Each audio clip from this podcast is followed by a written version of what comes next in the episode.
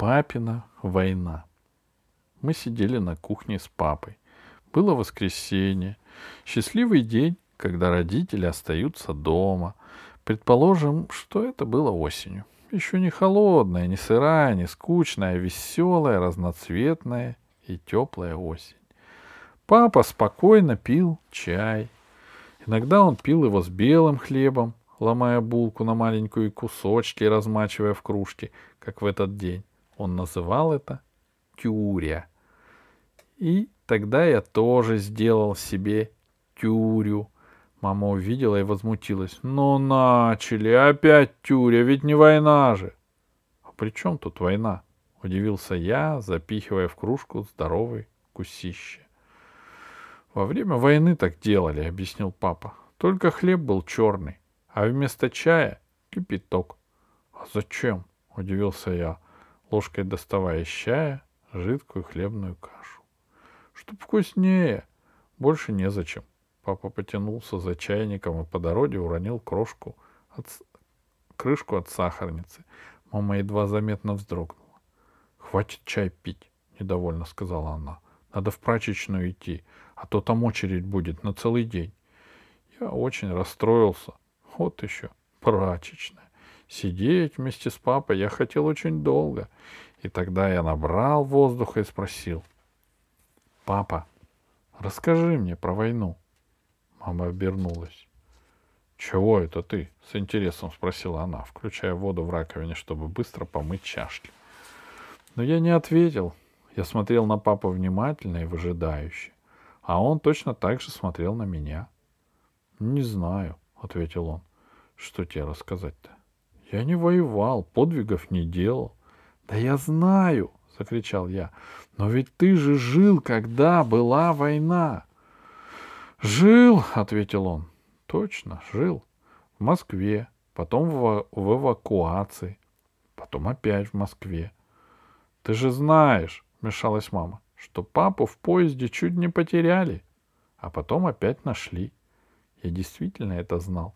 Все самое интересное про папину мою войну мама давно сама рассказала. Папа не любил ничего повторять. Когда-то давно он все рассказал маме, а она потом мне. Как тетя Роза и тетя Катя рыли под Москвой траншеи, а маленький папа ездил им помогать. Я не знал. Как он один раз тушил зажигалку песком, тоже знал. Как он выходил из метро и смотрел по дороге окна ТАСС с карикатурами на Дитлера. И даже это, это тоже я знал. И как дядя Юзя будущий тети Катин муж, привез им с фронта консервы. Все это мне было хорошо известно. Но ведь было же наверняка что-то еще, что-то интересное. Папа потер рукой шею. Там под правой скулой на красной, на красноватой, хорошо выбритой коже у него была странная ямка, розовая, как десна. «Видишь?» — сказал папа. Это мне финкой флюс отрезали. Он у меня вот такой вырос.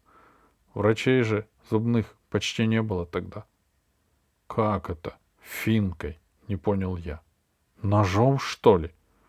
Финкой немецкой, трофейной. Папа свернул своими золотыми зубами. Болел очень зуб, дико. Все вот тут вспухло. Я ходил, ходил с этим флюсом, думал, что помру. И тут сосед наш, Марик с фронта приехал, контуженный офицер. У него пистолет был. Я говорю, Марик, давай застрели меня. А он, прошептал я в большом волнении. А он говорит, приходи вечером ко мне. Я пришел. Он финку вынул, спиртом протер, чик, и все. Папа засмеялся, посмотрел на маму, она недовольно нахмурилась. Тоже мне поучительная история говорил ее взгляд.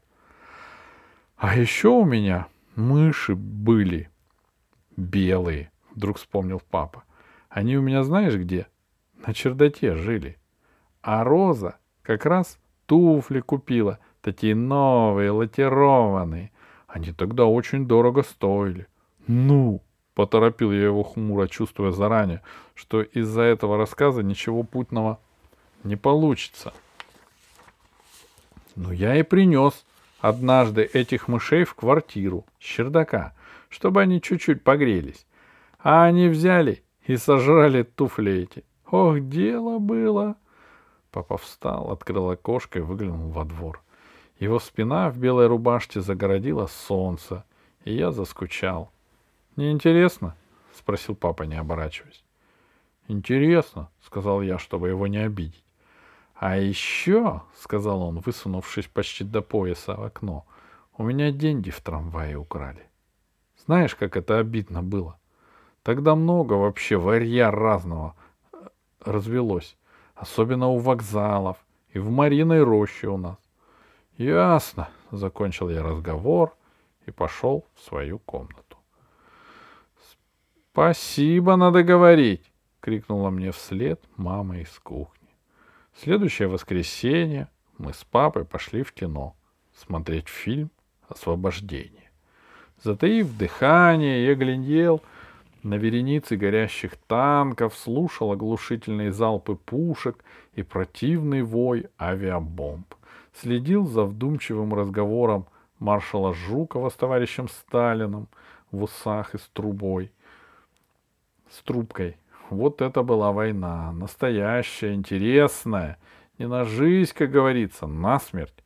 Красное зарево полыхало на моем лице, когда мы с папой выходили из кинотеатра. Папе, папе кино тоже понравилось. Хорошая картина, сказал он, когда мы подошли к автобусной остановке. Всех показали. И Рокоссовского, и Конева. Было темно. Мимо остановки, разбрызгивая грязь, Проносились машины. Наступила глубокая сырая осень. В темноте едва белело папино лицо. А больно было, когда тебе флюс отрезал, ну, этот контуженный, вдруг спросил я. Папа вздрогнул и помолчал. Очень, сказал он.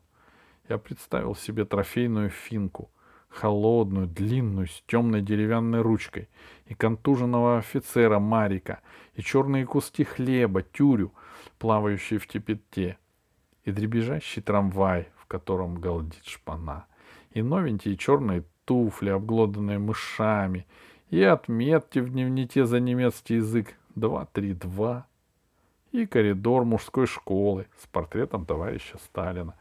И вообще все, о чем он мне так и не рассказал — я нащупал в темноте отцовскую руку и крепко, как можно крепче сжал его ладонь. И больше никогда не спрашивал его о войне.